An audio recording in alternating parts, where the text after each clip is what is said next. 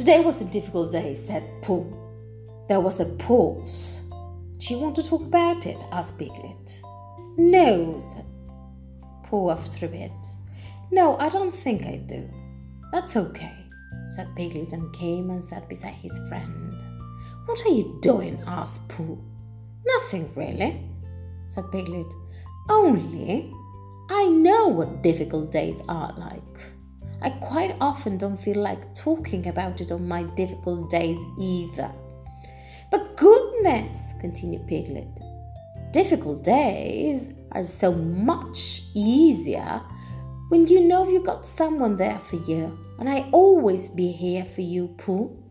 And as Pooh sat there, working through his head his difficult day, while the solid, reliable Piglet sat next to him quietly, swinging his little legs.